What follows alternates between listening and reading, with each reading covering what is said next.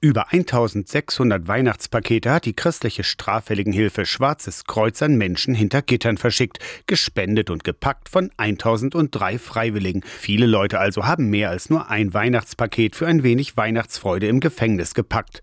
Klasse, findet Ute Passage vom Schwarzen Kreuz. Weil wir die Gefangenen mit reinnehmen wollen in die Gesellschaft der Feiernden. Weil wir einfach nicht wollen, dass sie ausgegrenzt sind, dass sie draußen vorbleiben. Sie sind es natürlich, aber sie sollen wenigstens zu Weihnachten ein Zeichen Zeichen kriegen, dass sie mit reingenommen sind in die Gemeinschaft. Nicht jedes Bundesland erlaubt auch Pakete ins Gefängnis. Der Inhalt ist ohnehin streng vorgeschrieben und die Pfeile im Kuchen gibt's nur im Film oder im Comic. Kaffee, Gebäck, Salami, alles industriell verpackt, das ist wichtig, also nicht selbstgebackenes. Im Gefängnis übernehmen Seelsorgerinnen oder Seelsorger die Verteilung. Dieser Seelsorger, der wird dann die Pakete weitergeben an Gefangene, die in irgendeiner Weise es besonders nötig haben. Nächstenliebe befreit, das ist das Motto des Schwarzen Kreuzes und ein ganz christliches Motiv, sich den Menschen am Rand der Gesellschaft zuzuwenden. Letztlich ist ja auch genau das der Gedanke von Weihnachten. Jesus Christus ist geboren. Wo ist er geboren? Nicht in den reichen Palästen, sondern bei den Außenseitern im Stall.